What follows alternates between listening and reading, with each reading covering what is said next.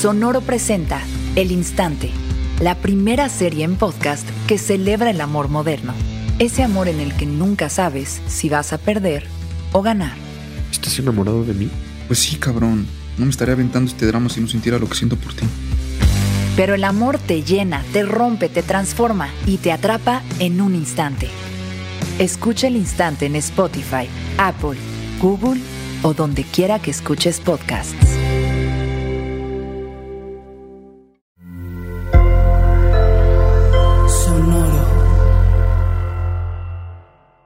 Hola, bienvenidos a Maldita Pobreza, un podcast de consejos financieros para una generación que lo tiene todo en contra. Yo soy Liliana Olivares. Y yo, Jimena Gómez. Hoy tenemos un invitado ultra especial, un personal icon eh, para Liliana y para mí. Este, que es Pepe Mojete de Norte Collective. Uh, uh, abucheos, buche- Ah, no, bucheos no. ¿Cómo? Como. bucheos Cagando no, la temo- carrera así del güey, del invitado más amable que hemos tenido. No, no, es que quise decir como woo, woo, sonidos de woo. Pon sonidos de. Temo. Muy bien. Y de verdad creo que es de las entrevistas más iluminadoras y sorprendentes que hemos tenido. Porque, ¿qué nivel de como coeficiente financiero tiene Pepe? De verdad, o sea, siento que yo aprendí algo de esto. Bueno, yo siempre aprendo, ¿no? Pero siento que nos, nos confirmó que todo lo que venimos diciéndoles durante todos estos episodios no solo es correcto, sino que puede aplicar a todos. Incluso si quieres ser un músico famoso, que parecería una profesión pues más risky, ¿no? Más moneda al aire en términos financieros. Pero creo que con los consejos de Pepe, todos podemos aprender, más si queremos darle como a cosas creativas de cómo tomar buenas decisiones financieras. Entonces, escuchen este episodio. Súper. Pues vamos a empezar, Pepe. Este podcast hablamos de dinero, pero no hablamos de las cosas sucias y molestas del dinero, sino el big picture, lo que viene atrás y cómo es una herramienta para hacernos lograr todo lo que queremos. Entonces, me gustaría mucho empezar por si en hace muchos, muchos años de tu icónica y legendaria carrera, si al principio tú decías, de esto la voy a hacer, o tú, como casi todos, tenemos una mamá que quiere que sean doctores e ingenieros para que no sufran en la vida. Bueno, sí, eh, sí, o sea, siempre fui apasionado de la música, este, y sí tuve unos padres que, que querían que fuera ingeniero, doctor y todo eso, ¿no? Este, y realmente en mi familia no había los medios, pues, para que yo pudiera hacer una carrera musical. Entonces, digo, yo me instruí por mi cuenta, agarré mis, mis clases eh, aparte, o sea, había una, aquí una escuela en Tijuana, la Escuela Casa de la Cultura, y realmente estu- estudié ahí, aunque estudié guitarra, ¿no? O sea, guitarra clásica, este, yo tenía más que nada pasión por los sintetizadores, pero no tenía dinero para comprarlo. Entonces tenía por ahí un aparatito muy económico, pero nunca pensé realmente que fuera a vivir de ello porque lo veía algo como utópico, como algo fuera de, no sé, de la realidad que yo vivía. Entonces, un día pasando por un bar de Tijuana donde tocaban todos los grupos que yo había visto, este, vi que tenían un letrero afuera que decía que si tenías tu banda local, podías llevar tu demo y podías, eh, ellos te iban a, a seleccionar para ver si podías tocar ahí. Entonces, algo de mí hizo que me detuviera y que pensara por un segundo, segundos, si preguntaba o no. Estaba a punto de irme a la casa y ya olvidar eso y, y, y jamás, así, y no estar hablando con ustedes ahorita. Este, pero algo me empujó y, y fui a ese lugar y, y ya les pregunté qué, qué, de qué se trataba, entonces ya me dijeron que les diera el demo, este, y que me, en una semana me decían qué onda, entonces yo me, bueno, yo más bien que les llevara un demo, pero no tenía un demo. Me fui a casa, me puse a, a inventar música porque jamás había hecho nada original. O sea, yo no- solamente tenía un tecladito ahí muy pequeño y hacía covers, ¿no? De, de grupos de, no, de- que me gustaban, o sea, desde entonces. Entonces, eh, pues ahí me estaba yo tratando de inventar cosas, grabé algo en un cassette, lo llevé y a la semana me dijeron, oye, está medio rarito tu material, está como medio, medio, por, yo creo por no decir está medio feo. este, pero me dieron el, el, o sea, me dieron la tocada. Entonces, sorprendentemente, en mi primer tocada, este, decían que, bueno, que me iban a dar la mitad de lo de la puerta, porque la otra se le llevaba la otra banda que ya estaba eh, ahí. Bueno, creo que no, creo que era una cuarta parte de la entrada, porque la banda que estaba ahí se llevaba el resto. Y fue muchísima gente, y fue más gente a, a ver mi proyecto, porque yo invité así muchísima gente, y me acuerdo que, que sí saqué algo de dinero, o sea, como no era nada, o sea, para mí era muchísimo, ¿no? Yo creo que fueron unos 80 dólares, una cosa así, de hoy. Y, y pues ya, o sea, desde ese día a la fecha no he parado de tocar. Y sí estudié, o sea, sí fue a la universidad, este, o sea, todavía, bueno, ahí estaba yo en la, en la prepa, pero yo este, todavía de ahí pues fui a la universidad, pero ya en la universidad yo ya tenía mi carrera ya establecida como músico, o sea, ya estaba este, viajando, ya estaba tocando, no era Nortec todavía, era, era artefacto y también eh, viajaba con Bostich. Eh, Bostich era más como sonido más tecno, era Ramón, que tenía su sonido tecno y a mí me invitaba como músico invitado. Entonces ya eh, de repente yo empecé a ver cantidades que no eran muchas, ¿no? Que de repente eran, no sé, el equivalente a unos 5 mil pesos de hoy, ¿no? O sea, este, pero yo creo que como éramos la novedad de por acá, nos invitaban mucho, ¿no? En, en Estados Unidos y, y en México, ¿no? Así, así es como, como empecé yo a, darle como a, esa importancia que decía, bueno, estoy ganando poco, pero voy a utilizar esos, recursos, ¿no? Fíjate, Pepe, que hace 11 años yo obviamente era muy pobre y entonces viajé siete horas para ir al, al cierre del Cervantino a verlos tocar. Y me acuerdo que eso implicó una planeación de morrillos que teníamos que ahorrar ¿qué te digo? Que nos habíamos gastado tres mil pesos, porque pues obviamente era hostal y así, ¿no? Pero fueron seis meses de planeación. ¿Cómo tú, como ya músico, en qué momento dicen, ¿sabes qué? Voy a, necesitamos al menos, o igual y ni siquiera sabían, ¿no? Pero ¿cuánto presupuesto tenemos que juntar para arrancar, comprar equipo, que aparte el equipo, o sea, ser artista como músico es caro, ¿no? No es así de, pues agárrate hay unas pinturas, güey. O sea, es, el equipo es caro. ¿En qué momento dicen como, sí le voy a entrar a esto, le voy a invertir y voy a tener que pedir dinero prestado o me busco trabajo de día y luego de noche hago esto? ¿Cómo hicieron eso ya para que, para que agarrara bien? Bueno, yo eh, en, esa, en, esa tocada que les cuento, que fue mi primer tocada pública, vaya, ¿no? O sea, que fue mi primer tocada pública y mi primer tocada pagada. Este, afortunadamente, qué bueno que fue así, la, la primera, me hizo valorar mucho, ¿no? Aunque hayan sido esos 80 dólares, me hizo valorar mucho el hecho de, tocar. No, no, no, no, era tanto por el dinero, o sea, no, no, no lo hice por lo que era esa cantidad, porque no me sacaba de nada, ¿no? O sea, de hecho, lo, ese día no lo gastamos en, en otras cosas.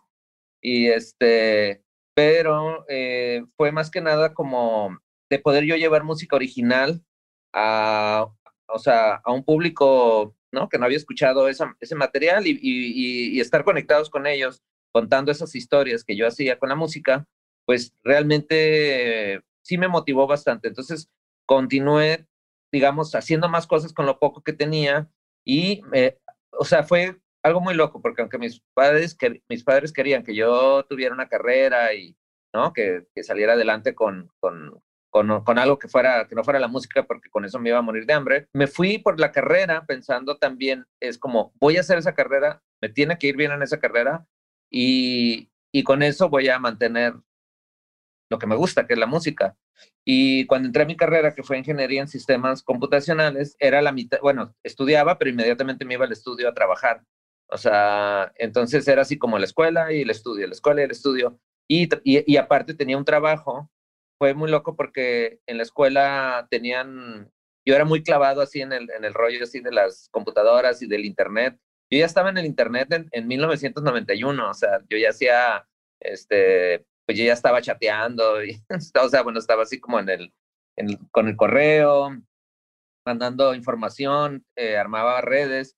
Entonces ya me puse a, prácticamente a usar el laboratorio de la escuela y los de la escuela como que me dijeron, pues haz lo que tú quieras, o sea, como yo les ayudaba y los sacaba de problemas, con, junto con otro amigo, este, que estábamos ahí, hicimos una compañía, ¿no? Así nada más le pusimos un nombre, era una tarjeta sin, sin, sin una oficina ni nada, y este, solamente una tarjeta, pero usábamos los laboratorios de la escuela y empezamos a hacer trabajos este, para empresas, o sea, de repente yo ya estaba ganando, él y yo, cinco mil dólares, seis mil dólares, o sea, bien chavos, pero pues estábamos haciendo muy buena lana y este, y ahí pues todo, ahí fue cuando empecé a comprar equipo, o sea, ya a, comprar para, aparatos grandes, pero yo los estaba invirtiendo, ¿no? Y sabía exactamente que lo que compraba era porque lo iba a usar al máximo, entonces aprovechaba, por ejemplo, si me compraba, de hecho, yo en ese entonces no me importaban los autos, o sea, digo, quizás para alguien en, en,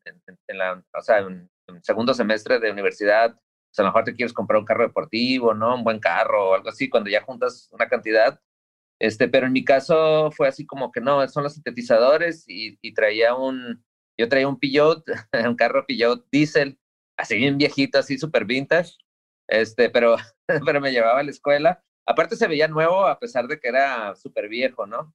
Y este, pero yo en ese carro, pues ahí nada más, solamente lo usaba para moverme y, la verdad que me fue increíble en la escuela, o sea, se hicieron muchos proyectos, ¿no? Hasta que creo que ya como que se empezaron a poner celosos ahí y de que pues como que vieron que estábamos haciendo muchas cosas y ya nos empezaron a frenar, pero nosotros ya, eh, yo, él, yo y él ya habíamos hecho como muchísimo dinero, digamos, en, en, en haciendo, eh, montando redes, haciendo renders, que en ese entonces eran muy raros, ¿no? Hacer renders de arquitectura, hacer este, simulaciones en 3D. De hecho, en la universidad que yo estuve, me acuerdo que estaba Cedillo de presidente y nosotros le hicimos la presentación por parte de la universidad para que él viera un render de lo que se ocupaba en la universidad. Entonces nosotros lo armamos y, este, y con eso eh, tuvimos un permiso más para que pudiéramos otra vez usar las máquinas y seguimos otra vez nosotros haciendo trabajos externos, no eran otros tiempos. Creo que esa parte a mí me fue muy bien y me ayudó muchísimo para,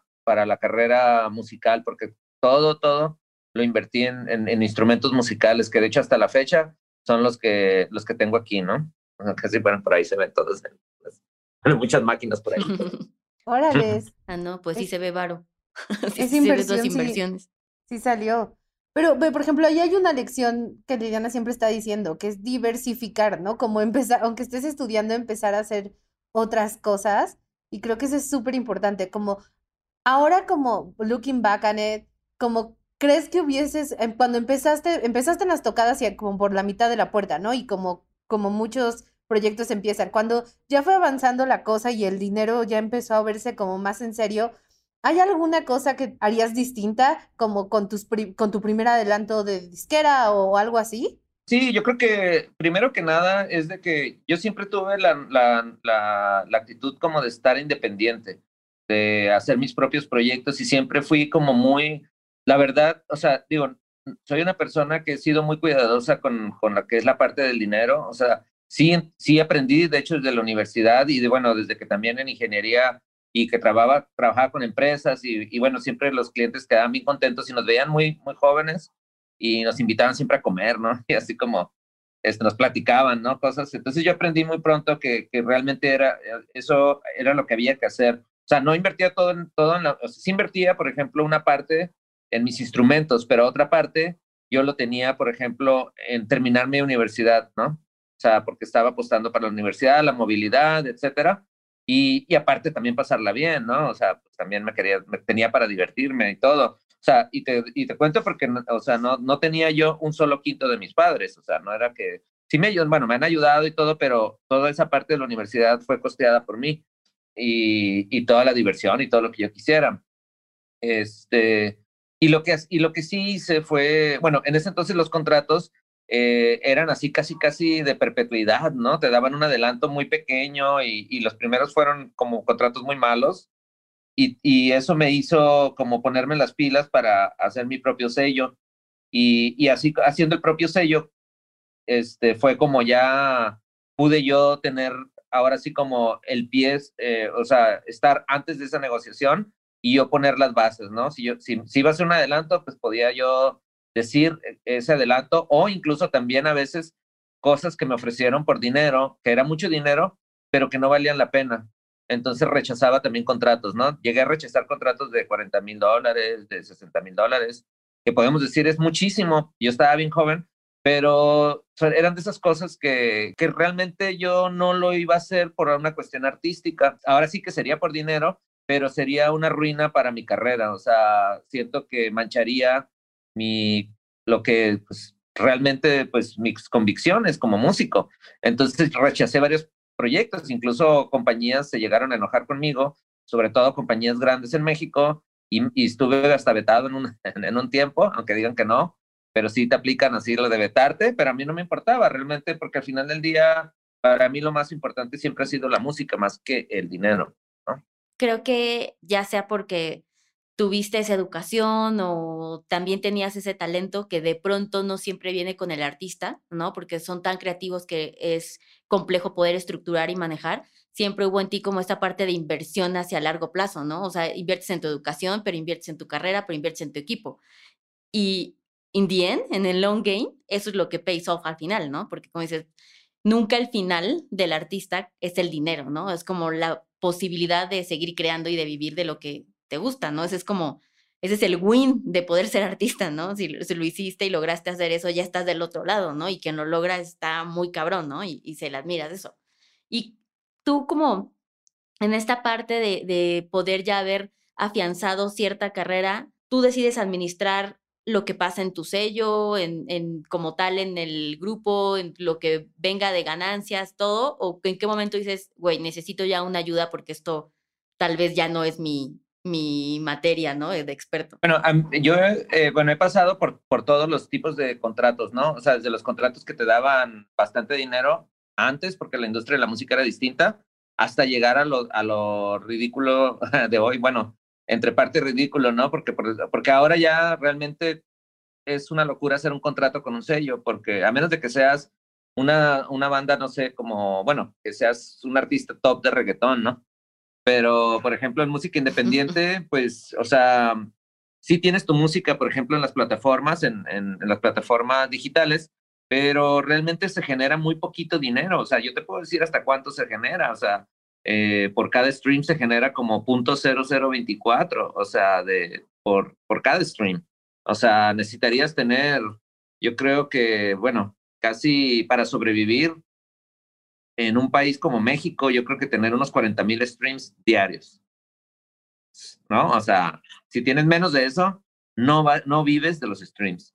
Hay gente que sí vive de los streams. Hoy en día, digamos, el, eh, lo que es eh, esa parte, digamos, de la, de la de la música, yo lo que, lo que, lo que hice fue es como, ok, he visto cómo ha, cómo ha ido evolucionando y he aprendido bastante de la vieja escuela de los contratos a la nueva escuela de hoy, ¿no? Hoy he estado todo independiente y lo que he hecho es, ah, hemos hecho Ramón y yo, ha sido más que nada invertir en el, en el show, o sea, invertir en el show en vivo.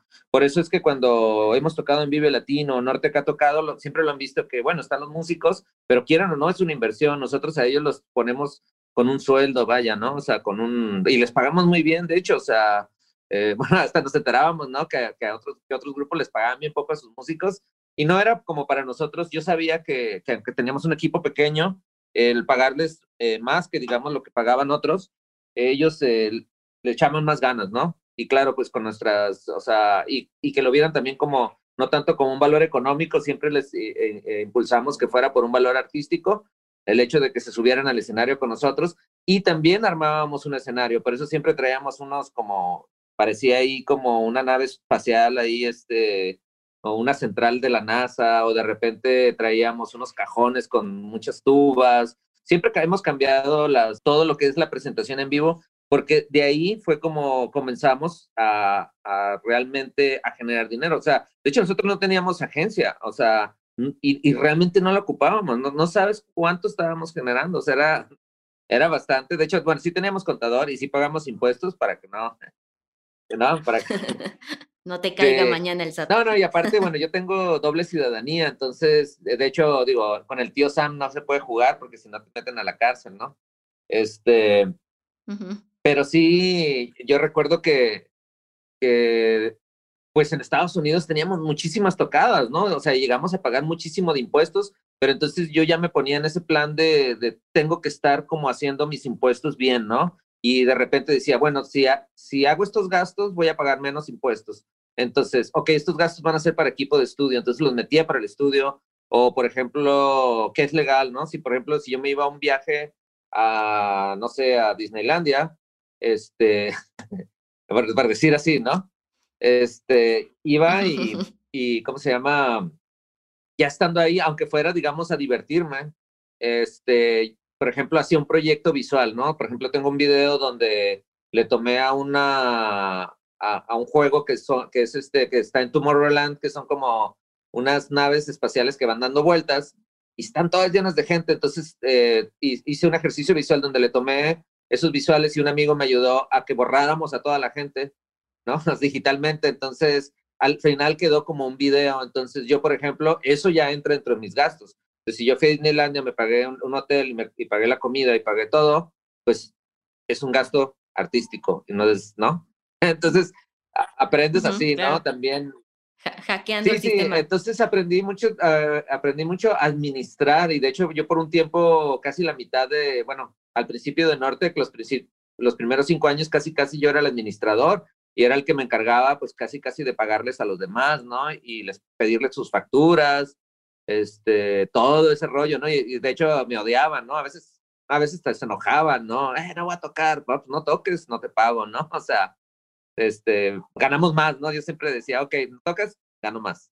Es, pero no, no eran mala onda, ¿no? Jamás, de hecho, digo, jamás, jamás de los jamases, o sea, y eso lo pueden decir los demás, jamás les he, me he quedado con un quinto que no me corresponde. Eso sí, he sido muy, muy cuidadoso y, la persona que algún día tenta en hacer algo, yo ya no vuelvo a trabajar con esa persona, ¿no? Y sí los subo, ¿no? Este, y, y, bueno, esas son las cosas que yo he aprendido. Hoy son otros, otros tiempos y hoy ya, bueno, la forma de, de generar eh, el dinero pues es, es, diferente, ¿no? De hecho, creo que cada vez es más difícil, o sea, siento que, que creo que el sistema nos está haciendo, está haciendo, o sea, el sistema está hecho, yo lo aprendí desde, desde muy pequeño, o sea, desde que estaba en la, en la, en la universidad a principios, el sistema casi, casi es un sistema carcelario, o sea, es un sistema en el que, en que nos está haciendo a todos quedarnos sin lana y, de, y trabajar demasiado para siempre estar enganchados en ese sistema, que no puedas tener una casa, ¿no? Una casa propia, que no puedas, este, eh, que tengas que gastar muchísimas cosas, muchos servicios, o sea, y tienes muchas eh, reglas en las cuales o sea, de repente, por ejemplo, si estás, yo te digo porque como tengo la doble nacionalidad, si estoy en Estados Unidos, por ejemplo, tengo que tener un auto y tengo que a fuerzas pagar el seguro, porque si yo llego a tener un accidente y, no tengo seguro, mi vida eh, queda toda, o sea, puedo, quedar toda la vida en la cárcel, ¿no? O sea, ¿no? O, de, o, tener que pagar casi, por ejemplo, alguien allá le chocas y, ay, me duele el cuello y ya vas a pagar 80 mil dólares, ¿no? o pueden ser 200 mil dólares, es una realidad. Aquí en México, bueno, hay muchísima corrupción y, a veces, ¿no? La gente, pues, no sé, chocan y se dan a la fuga o se arreglan con las personas o muchas veces, o sea, esto te meten a la cárcel, te extorsionan, ¿no? Entonces, prefieres tener uno, o seguro. Entonces, ahorita es un mundo muy precario. Yo sabía que veníamos hacia eso, eso lo aprendí desde, muy pequeño y por eso también eh, hice ahorros y, y, también cuando compré mi, propiedad, este, lo hice así como,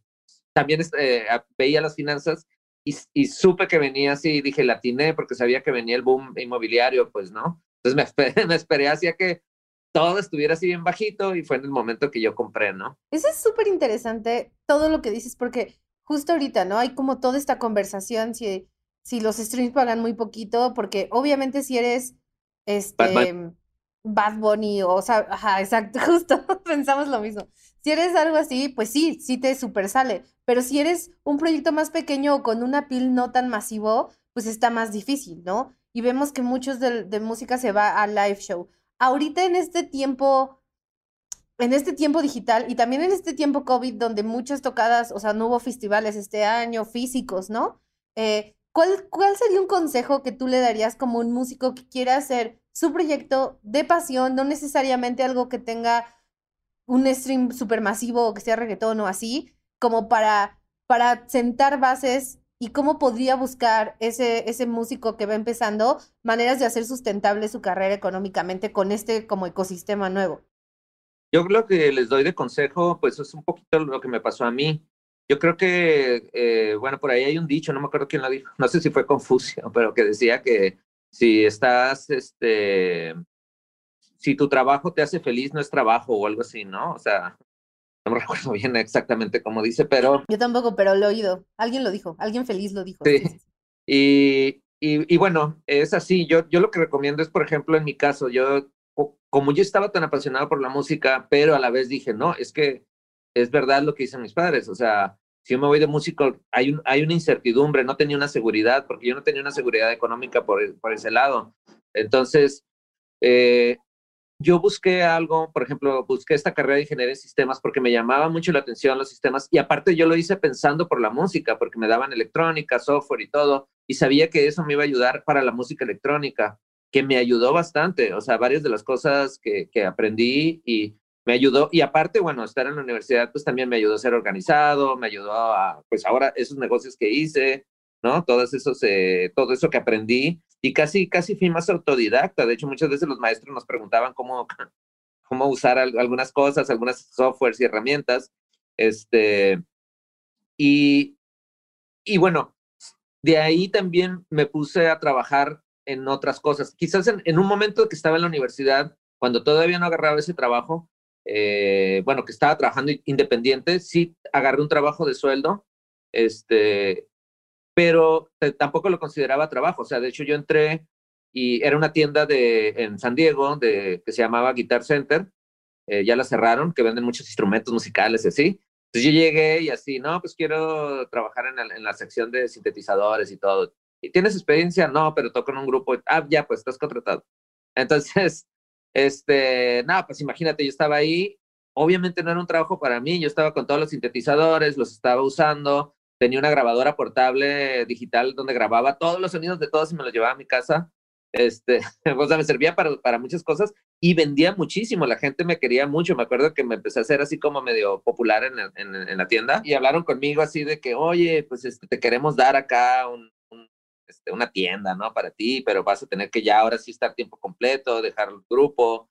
Y yo no, o sea, a los seis meses, o sea, a los seis meses me tuve ya me salí, la verdad, pero me salí con muchísimo equipo, me salí con, con mucho conocimiento, la misma, la misma empresa hasta me pagó cursos para que me fuera a estudiar con, con Roland, con Yamaha, con, con las compañías grandes y me, enviaban a estudiar y, y, y, para mí genial, ¿no? O sea, no es como que yo haya aprovechado, ah, yo aproveché el tiempo y aproveché la situación de que era, de que era, ¿cómo se llama? De que yo lo estaba haciendo por mi grupo. A lo mejor puede sonar ahorita, ay, bueno, pues Pepe se aprovechó de Guitar Center, se aprovechó de ellos. No, porque yo, yo les vendí tanto que incluso te puedo decir que ellos también, ellos me aprovecharon a mí, porque realmente lo, lo que yo ganaba de comisiones era nada. Aparte, yo era súper buena onda, recuerdo que era que yo veía un músico y me decía, híjole, es que no tengo la... Y ya le, daba yo mis comisiones, o sea, se lo vendía sin yo ganar, ¿no?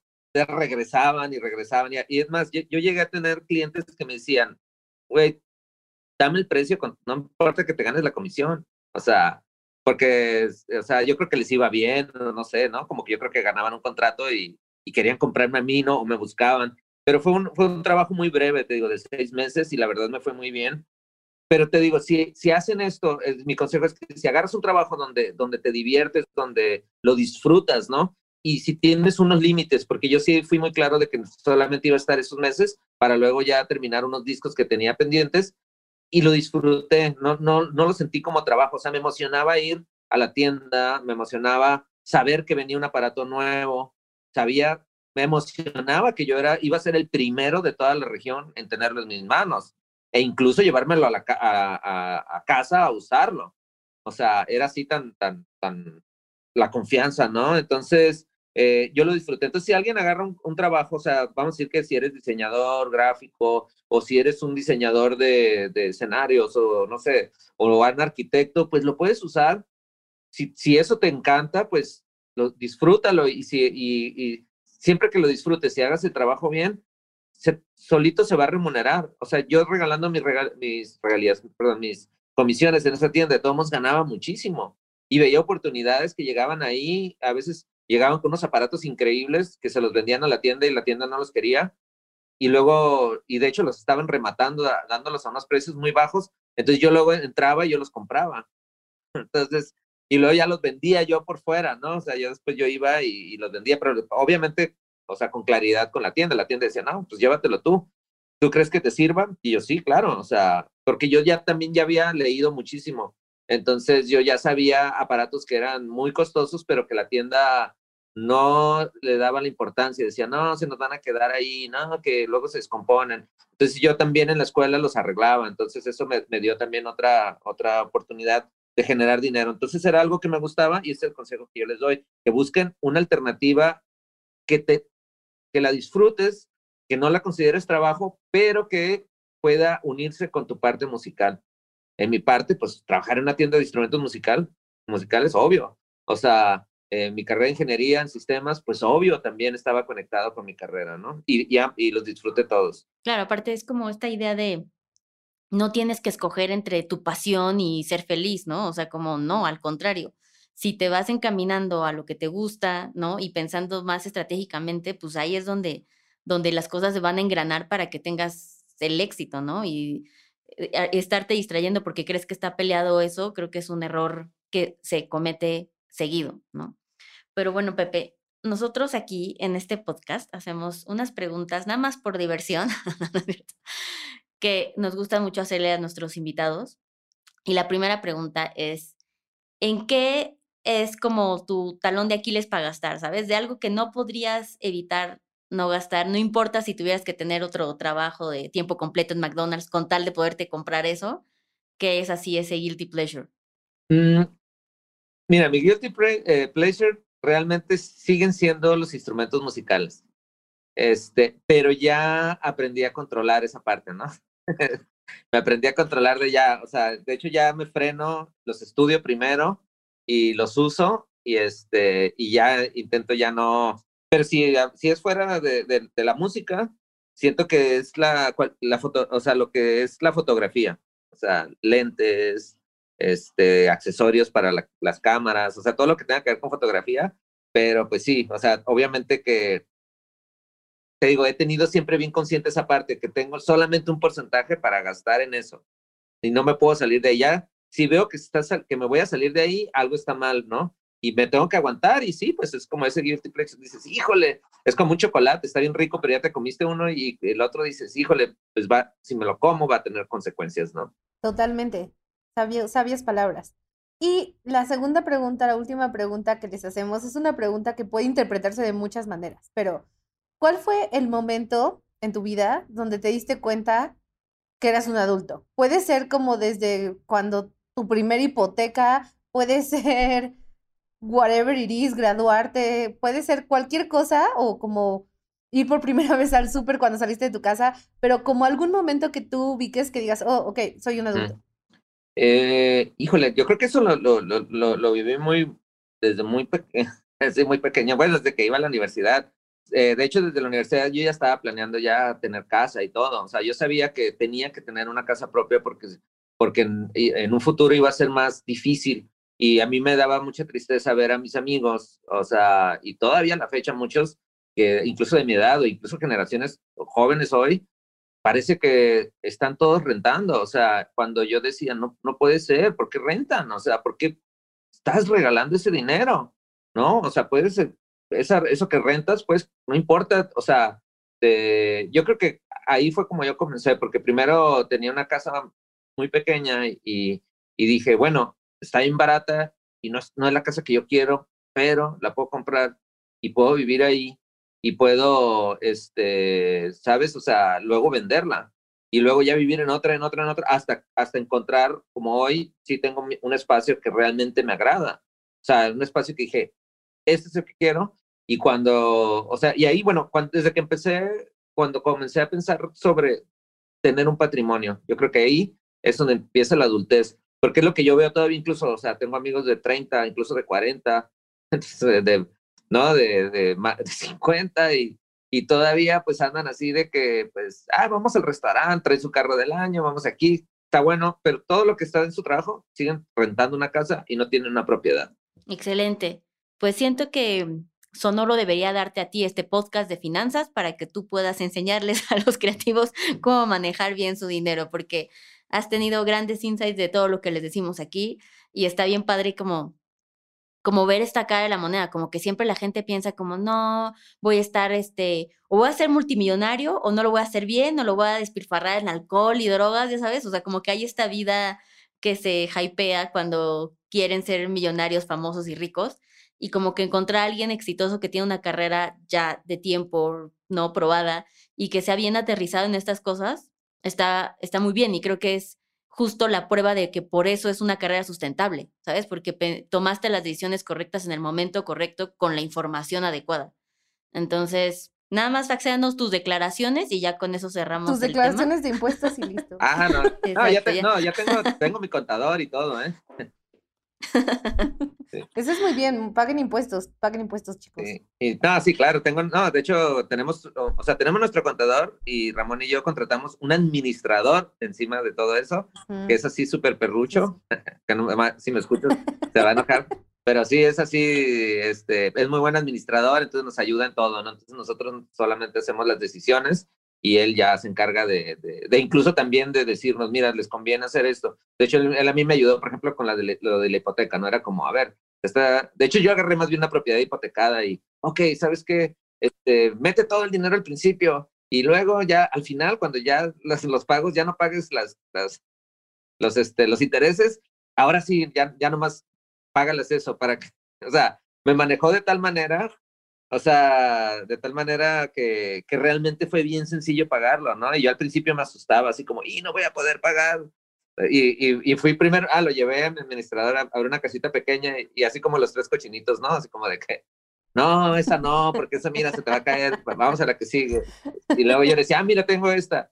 Y luego ya, no, porque se, luego, ya, luego fuimos una bien grande, a una, una grande, y ya era como que, aquí es donde debes de vivir, esta es la casa que te mereces. Y yo, no, güey, porque no voy a poderla pagar, no me alcanzan mis tocados.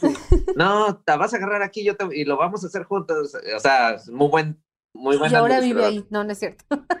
sí, no, también tiene una casa muy bien, le va muy bien porque tiene muchos negocios.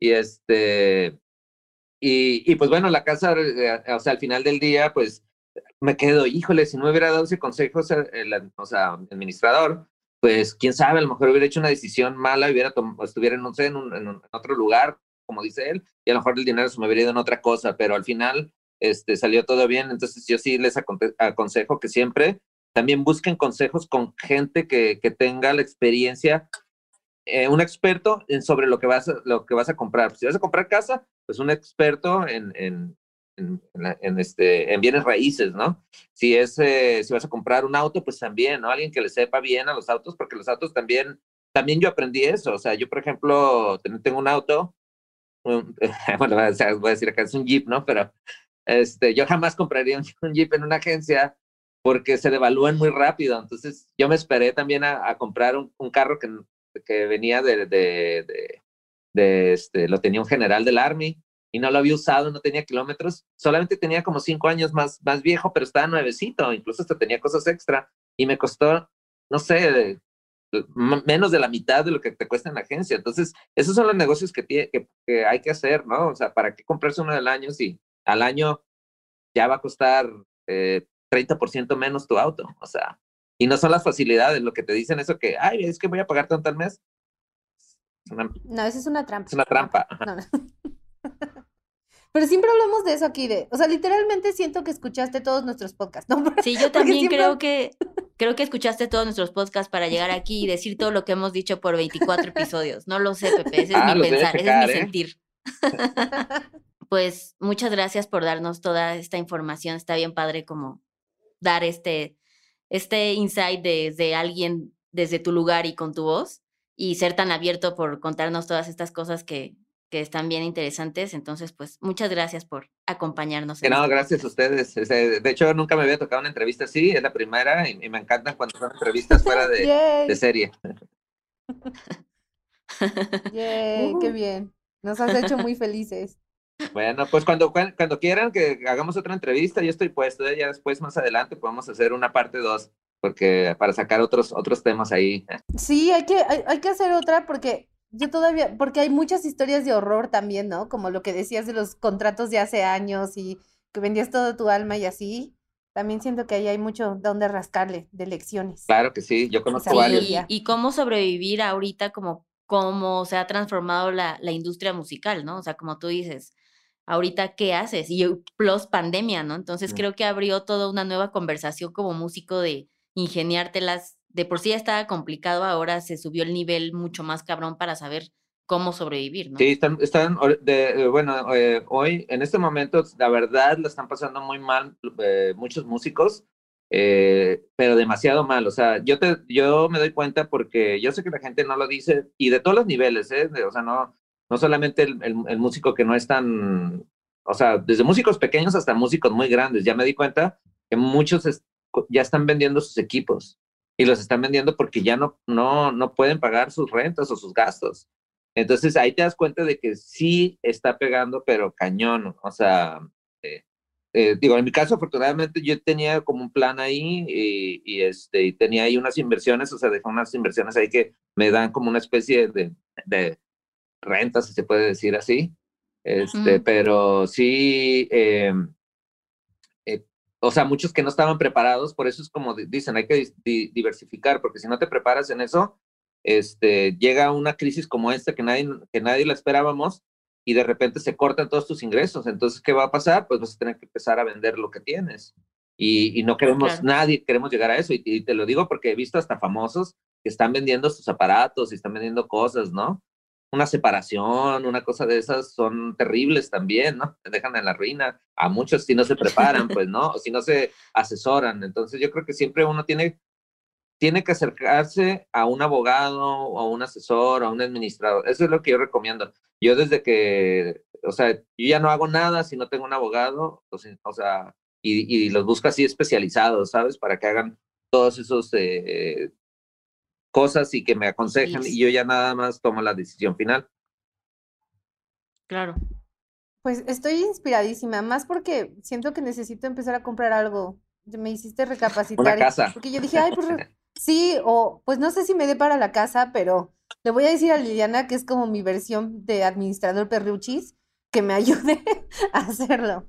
Pero sí, me voy a, me salí con esta meta, Pepe, voy a comprar algo.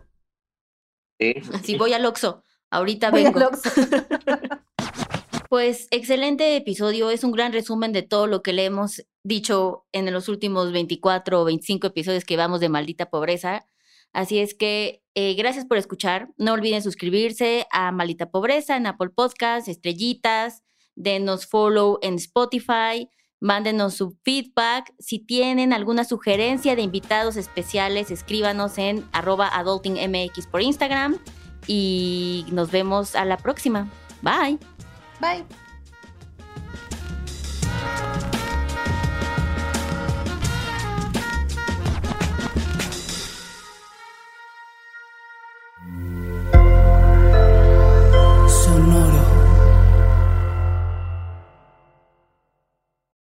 With the Lucky Land slots, you can get lucky just about anywhere. This is your captain speaking. Uh, we've got clear runway and the weather's fine, but we're just going to circle up here a while and uh, get lucky. No, no, nothing like that. It's just these cash prizes add up quick. So I suggest you sit back, keep your tray table upright, and start getting lucky. Play for free at LuckyLandSlots.com. Are you feeling lucky? No purchase necessary. Void where prohibited by law. 18 plus terms and conditions apply. See website for details.